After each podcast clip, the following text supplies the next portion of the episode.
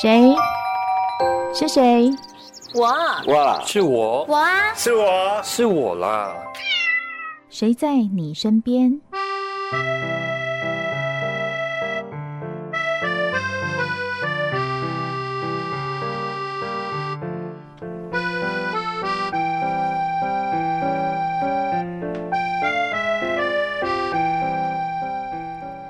众朋友您好，欢迎收听今天的节目，我是梦萍。日前我到一个场合啊，那是至善基金会举办的第一届校园族群友善奖颁奖典礼。在那个典礼上呢，一些得奖者分享了他们在校园里做的一些努力，也就是有一些孩子可能在校校园里面受到一些不好的对待，就是原住民的孩子，特别是原住民孩子这个部分。我听的时候，其实整场的颁奖典礼我都非常非常的认真听这些得奖者的分享，因为。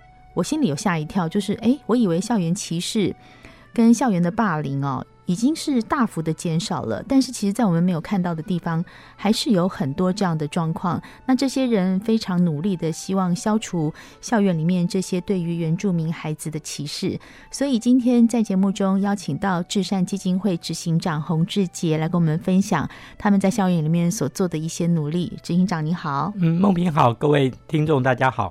我刚刚分享到就是说哈，呃，原住民族的儿童跟少年他们在校园里面会遇到一些状况。老实说，那天在颁奖典礼，我在听的时候，我是有一点点惊讶，因为我一直以为这个状况已经非常少了。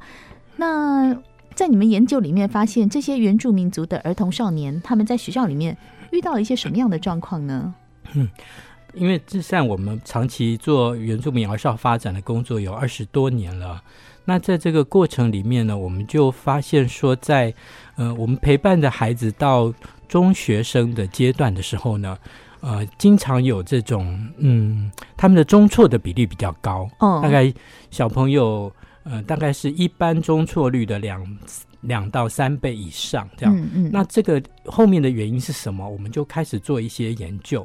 那在这个研究里面，就会发现说，哦，原来普遍哦，台湾的这个原住民族，他们进到中学的时候呢，他变成从以前。很可能有很多的支持伙伴，然后变成极度少数，他、嗯、就有一个支持关系的断裂。就是说，朋友圈跟以前不一样了，以前朋友都在周围，嗯、现在朋友没有在周围。对，你好像就找，好像 好像我本来以前在台湾念书，然后我出国留学到美国去，哦，然后就我就变成极度少数。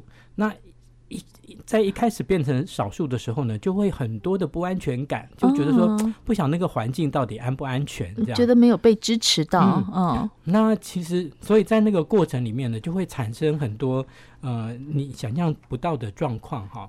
那我们后来在做这些研究，就看到原住如原住民的孩子，我们做的个案执性的研究里面，普遍性在那个求学历程里面呢，都呃遭遇到歧视的这个经验，这样。嗯所以校园里面大概，嗯，简单讲大概分成四类哈，嗯，有一类是同学有一些呃对原住民有一些刻板印象或者有偏见，然后这些偏见变成一种歧视的言言语这样，嗯、那或者说是，啊，就举个例子啊，像我们就觉得哎，原住民就很会唱歌啊，哦，所以有唱歌的场合就说哎，你去你去这样子，或者说啊，原住民就呃很会运动，好，那很会运动，然后就。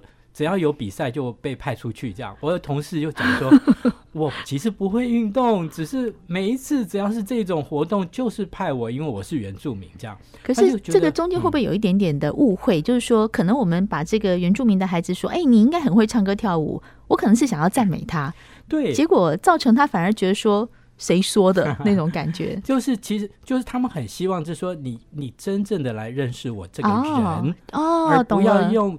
呃，对我的一些刻板印象跟标签来把我归类，应该是说，哎，你是不是、嗯、你会不会你会不会唱歌？你直接问嘛，哎，对对对，不要说你应该很会，是不是这样？然后而且应该很会以后你就被分类，我就不想再进一步认识你了，哦、你就是这种人啊，这样子，那他就会变成说，一直就没有真正人跟人的接触，你知道吗？就等于你只是认识了我一个你的族群印象来标签我这样，那这个时候他就会觉得。他没有被当做一个人去接住，哎，对，这个好细微哦。如果执行长没有提醒，嗯、我们可能不会想到。嗯、例如我中文系，嗯、如果人家有一个字说你会不会念，我不会念，他就会说那你不是中文系。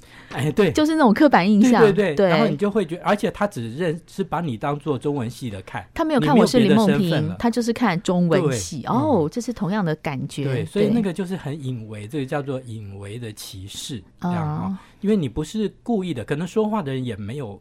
他没有故意伤害你，嗯，不会讲话而已。可是对于那个听的人，新的，尤其青少年啊，他在那个现场的时候，他会觉得你没有真正的来认识我，然后你只是给我了一个标签，然后就呃，我们就好像没有机会再进一步认识了。这样，好，这个是这一种，这是第一种。那还有一种呢，就是属于政府的一些机构跟制度吗？制度上造成的歧视，嗯，就是因为原住民有加分制度嘛，嗯，所以当孩子进去的时候，有的时候同学会讲说：“啊，你不用那么认真啦，就就随便考就可以及格了。”那学生会这样，因为有的时候是老师会这么说。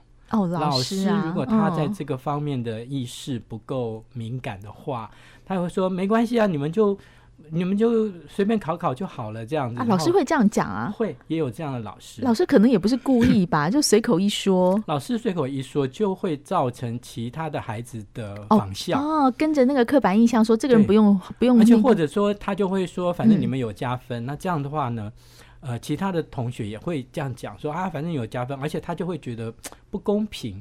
对啊，我明明有好好努力。对，好、嗯、那种感觉，所以制度上产生的这种。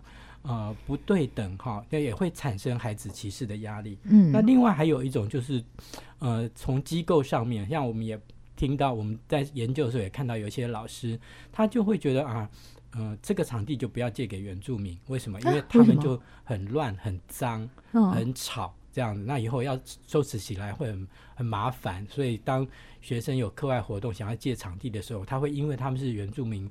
团体竟然有这样的，我还真不知道呢。那那所以整个孩孩子都会集体的感觉被排除哦，哦，就说哦，怎么还有这样子的印象？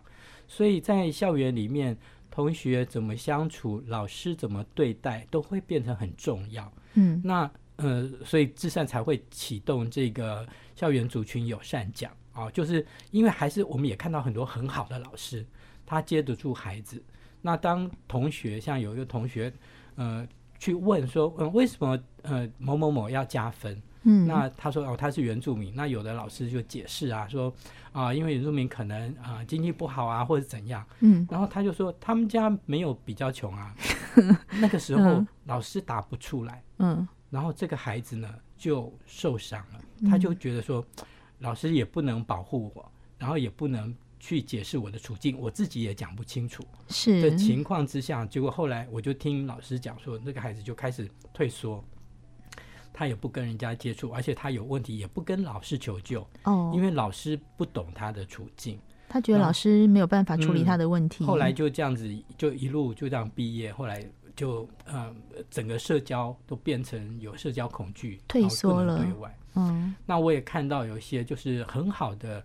呃，父母都是高知识分子，原住民的，可是孩子呢，就因也被保送到最好的学校，他就不愿意他父母去到他学校，不要让人家认出来他是原住民，因为他压力很大，他可以假装他不是原住民，嗯，就跟同学这样相处就没事。可是如果他被认出那个身份，对他来说，他有很大压力。后来这个孩子也是忧郁症，哦，没有办法。就是尤其到高三的时候，分数特别重要，在很竞争的时候，本来是好的同学呢，都变成互相有芥蒂。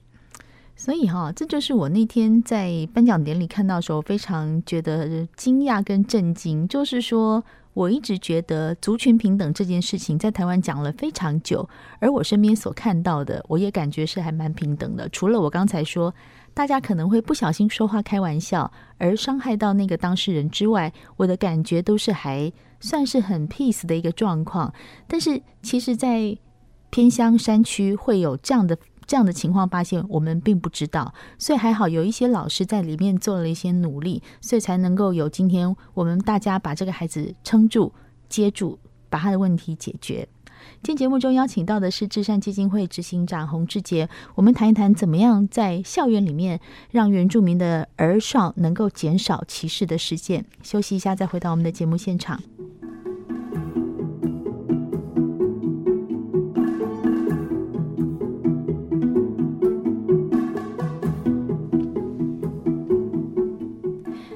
就去解决它，这是我们为偏乡或者是青少年还有原住民儿童可以做的事情，所以我们就是尽量想办法解决这样的问题。当然，我们看到有一些很优秀的老师已经在偏乡做这样的事情了哈，所以这也是呃那天我看到那些人在分享的时候，我想哇，这也太棒了吧！他们可以可以去看到那么细微、那么小的事情，然后解决它。所以呃，这些人大概做了些什么样的事情？嗯。就是因为这样子的事情不是只有在偏乡发生，就是因为很多孩子从偏乡来，他就进到大都市来求学，那所以在我们在讲这种啊、呃、族群教育的时候，他也不是只是呃需要装备好原住民的孩子，而是大家要一起怎么样去面对跟对待这样子的一个问题。嗯那我们在呃在寻找那个好的典范人物跟学校园的时候呢，大概有分成几个面向去观察。哦、嗯，就是一个是呃校园可能会有一些行政的推动跟参与，就是学校支持嘛啊、哦，然后再来课程要有一些设计，他怎么样去叫老师可以受过多透过多元的课程媒介去安排多元的议题，让孩子有机会可以谈跟讨论，然后另外在。因为不是每个老师对于原住民的这个议题都很熟悉，所以如果他愿意多一些学习，然后去学一些这方面的专业的话，我们也看有没有这种行为。然后还有呢，就是呃，对于学生的这个辅导工作啊，嗯嗯、对于他是不是接得住孩子，他能不能有同理心去理解这样子的一个处境，然后再来更积极一点呢，还有一些老师能够做到社区参与，他甚至让呃孩子可以把部落的事情带到。学校来介绍，oh, 或者说他把班上的同学带去他的部落去参访，哈，就是怎么样有一些交流，让那个学生们可以有一些更真实的接触跟体验，嗯，而不再是一种刻板印象或是标签去处理他认识的世界，这样。所以基本上在这个五个层面了，哈，就从。那个学校的一些支持，教务行政到课程发展，到学校的环境，到辅导，到社区合作，都可以去加强这个部分。我比较好奇是在课程设计这里哈，是要设计一个什么样的东西，让呃原住民以及非原住民的人可以互相的理解？我看到的是，就是不同的老师或者校长他们的对课程设计想法不一样，有的老师是公民老师。那公民老师他就会讲说，怎么样要做一个现在的公民素养嘛？嗯，好，公民素养里面很核心的一个就是尊重多元文化啊，因为我们就是进到都市来，其实很多同学都是来自不同的家庭，大家都有不同的文化背景，对对，对。那我们怎么互相相处？怎么样有礼貌、尊重彼此的不同差异跟观点？所以，公民教育是一种介入的方式。那还有一种就是属于辅导教育嘛，哈，那比较是从辅导智商孩子的情绪支持那个部分，嗯，还有一些是属于课程设计，怎么样呢？就是呃，像我们这次得奖的有一个是坚实国中的校长，哈，那他是客家人，可是全校的学生呢，大部分都是原住民，对，然后很多老师是汉人，所以汉人的老师怎么教原住民？那他要怎么样去引导孩子去进入啊国文、数学的天地？如果他可以结合族部落文化一些文化的经验，把它结合到课程里面，编织就可以跟数学合在一起。编织跟数学合在一起，他要数那个东西，哦，他要数那个线，哦，然后那个要放几支几次，哦，或者说是。呃，空间或数呃，空间的概念可以跟他们要架设那个部落的那个瞭望台啊，或者什么，他可以在学校做，就他怎么样去整合这些生活里面的呃，行动呢，然后变成是课程里面的一部分。哎，执行长这样讲，我觉得那个学校的老师要自己设计他们的教材耶，很辛苦，因为对不对？对，因为你这样讲，所以他们要不要得奖？要要要，要给他们鼓励，因为很辛苦，很不容易，就不是说只是课本上他原来拿到那个知识照本宣科。对对对，我刚刚想的就是，一般老师因为他有教材嘛，那就拿到那个课本来，我就教你这样就好了。可是就像你讲的，他必须要用原住民理解的跟他们的文化去教这个课程的时候。嗯编织跟数学，我刚根本完全没有办法理解跟联想。就你可以从他的，你要从他们的生活经验里面去寻找，转化成你的课程的内容跟元素。啊，就他们的生活里面变成一个媒介，对，对不对？可是。他们的生活又是老师陌生的啊，对，所以如果老师要去懂，他就需要花很多的时间去进入那个课程设计里面。我觉得这老师很棒哎，很棒啊！那校长又带头做，是不是？所以整个建中他们最近功课成绩啊突飞猛进，这个很 有差别。我记得执行长曾经在上次就之前我访问过执行长的时候，执行长讲了一件事情，我印象超级深刻。你说原住民的孩子都很聪明，但是他们进入了一个。呃，所谓的汉化的学习系统里面，他们被认为很笨。嗯、为什么？嗯、奇异果，你还记得吧？奇异果，奇异果大家知道吗？哈，那我们都知道那个东西叫奇异果，可是。原住民的孩子在进到这个汉化的学习体系里面，他不知道这个叫奇异果，嗯，他叫做喜金哎，他只看过广告，对，然后他就说这喜金哎，嗯，那如果选择题他一定选错嘛？但是因对，因为那时候是在做那个我们在做小朋友的那个呃有没有发展呃落后、身心迟缓的时候呢，会做测验卷，对，那光是测验卷的设计，你如果没有设计好，对于原住民的孩子。他很吃亏，看起来他们都哎答错答错答错，对，你以为水果他很容易认，没有，他生命经验如果没有这个的话，他认不出来，嗯、或者他不知道怎么称呼的时候，他就会被评定是属于发展迟缓。我们讲一个不公平，我们讲一个非常公平的例子，我自己小时候我们家里没有吃过南瓜啊，所以我对南瓜不理解。嗯，如果我去考试的题目有南瓜。我死定了，我是那个 学习落后者，低分者，对不对？对啊，嗯，所以就是老师要怎么设计题目，怎么样循循善诱，让学生有好的学习，好跟能够有学习成就感，这个跟老师的设计很有关系。难怪你们要办这种、嗯、这个鼓励的奖项，就是让他们能够把他们的经验来分享，嗯、让大家知道说。在教育的第一线，其实有很多方法，我们不用照本宣科，却有另外一套办法可以让他们学习的更好，以及让这些孩子能够得到友善平等的对待。对，因为而且这些老师是要花出额外的努力。嗯，那而且我们像我们这些得奖老师有，也有花莲的那个呃，嗯、花莲的季宏伟老师，是他做这个方面的工作二十多年呢，这么长的时间都没有。中断，然后他去意识到学生，呃，那个算是你看最好的花莲最好的学校花莲女中，然后可是他的孩子们呢有这样子的一个呃需求，所以他也是帮他们呃组织社团，然后让大家学学姐们可以支持后面的这样，然后让孩子可以顺利的完成这个学业，我觉得这都很了不起。我觉得那个第一线的老师真的是我非常的崇敬。以前我并没有那么大，没有意识到他们的付出这么多。当这十几年我也从事教育跟偏乡的教育环境之后，我才知道说，这老师也太厉害了。我真心就觉得他们一生的心血就是投入在这个地方，很有教育的热情。那但是刚刚其实，在上节目之前，我有跟执行长聊到说，这个事情对我们来说，我们会觉得，我以为他已经很少了。那至善为什么会发现这样的现象？原来你们还有做研究啊？对，我们做了，呃，这个我们已经做了两年的直性研究，然后去跟这个。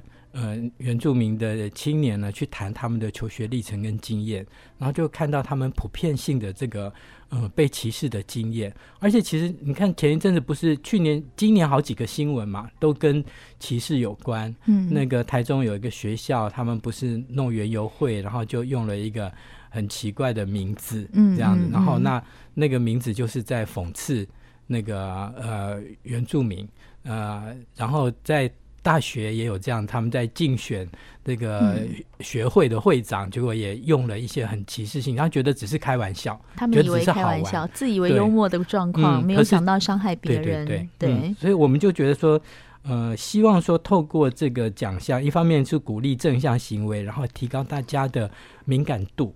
那我们后来也，我们也之后明年会推出桌游，希望说学校的老 师呢，哦、我们会创造这种沟通的界面哈、嗯，让老师可以呃跟孩子玩这个桌游，然后来讨论，当你听到酸言酸语、听到歧视的时候，要怎么办？怎么应对？嗯嗯，其实我觉得在这里面有一个很大的因素，就是之前我们有讲的，在说出那些话的人，或者是开那个玩笑的人，他其实可能。不觉得他侵犯或伤害了别人，所以我们是不是也提醒所有的听众朋友，你要跟别人沟通的时候，先回到一个零，先归零。归零的意思是你不要觉得他是原住民，所以他就一定会怎样；嗯、你不要觉得他是中文系，他就一定会怎样，是对不对？我们就回到一个零嘛。我们就像我现在看执行长啊、嗯哦，这是洪执行长，那我可以从头认识他，不要觉得说。他就是一个执行长，怎么样？哦，什么一定会问不倒这样，不需要。有时候他刚，他是一个界面，让你开启了哈，你又把人做一些分类可以，可是不要只停在那里。啊，对。对，就往下再多聊一点，然后多探索一点。就是原住民也有唱那个歌唱会不喜欢不喜欢唱歌的，嗯，那也有运动不见得那么那个好的，可是他有别的地方好啊，对，那你要才能够真正接触他，认识他。讲到我有一个朋友，她很高，女生哈、嗯。那她说她从小到大，人家看到她就说你一定会打篮球。对，没有什么一定不一定啦哈、嗯。所以我们可能就是回到一个最原始的状况，我们好好去认识这个人，好好说话，然后好好的认识他。嗯、那。在校园里面遇到这些状况，我们也很谢谢这些第一线的老师。我在我想，这是智善办校园族群友善奖的一个初衷。我们大家如果有兴趣想要多了解这方面讯息，大家可以，我们有一个粉丝专业，嗯，叫做“让你了解我的明白”，让你了解我的明白，原住民的用语，对对对，在脸书上哈、哦，大家可以照脸书搜寻这个。那个专业，然后我们有比较详细关于老师的一些介绍，还有歧视的观念，什么都在里面都有比较完整的介绍。我们都要让自己变成更好的人。对，嗯，对。今天很谢谢至善基金会执行长洪志杰在我们的节目上来告诉我们这么友好的讯息，谢谢您，祝福大家，谢谢您收听今天的谁在你身边，我是梦萍，我们下次见喽。